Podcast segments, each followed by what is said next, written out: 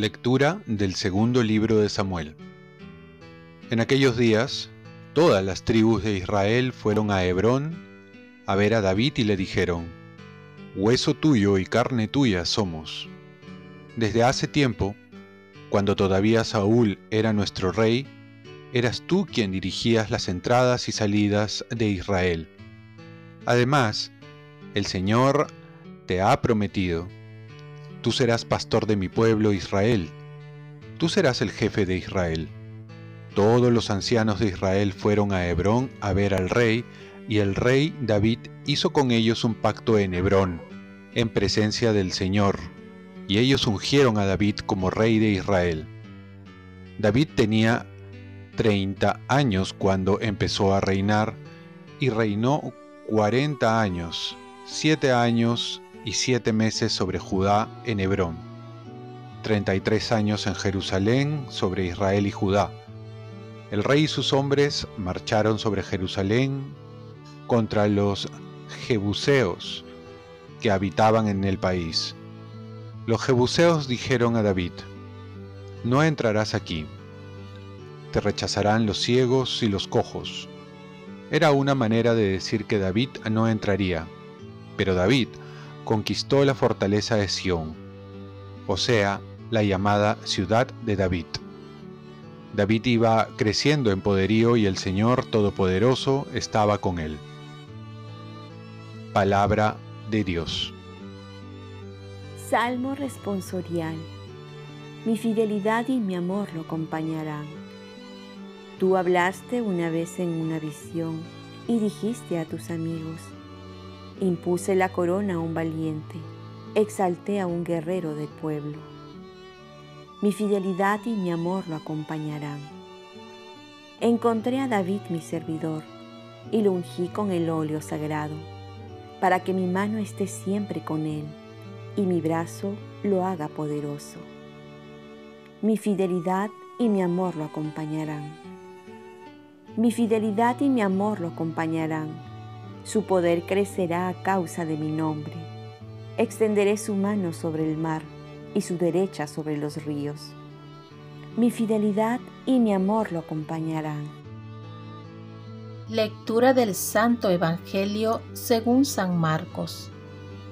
En aquel tiempo, los escribas que habían bajado de Jerusalén decían: Tiene dentro a Belcebú y expulsa a los demonios con el poder del jefe de los demonios.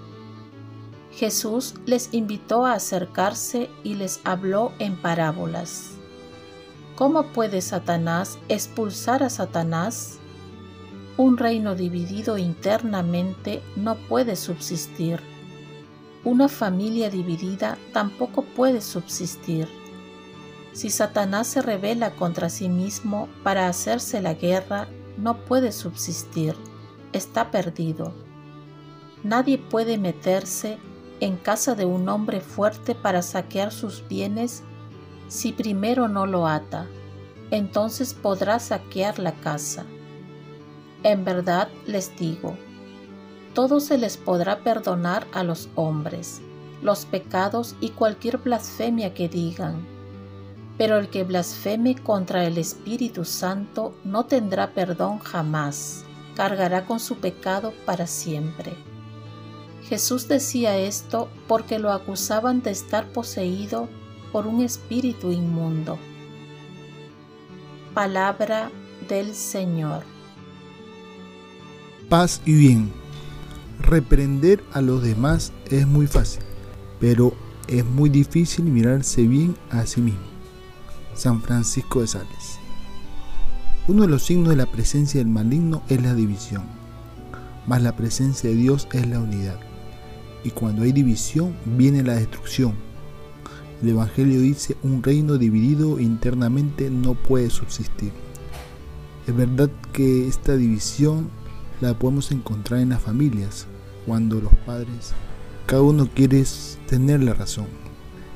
En el trabajo, a causa de la envidia, en los gobiernos a causa de la ambición, en los estudios a causa de la competencia.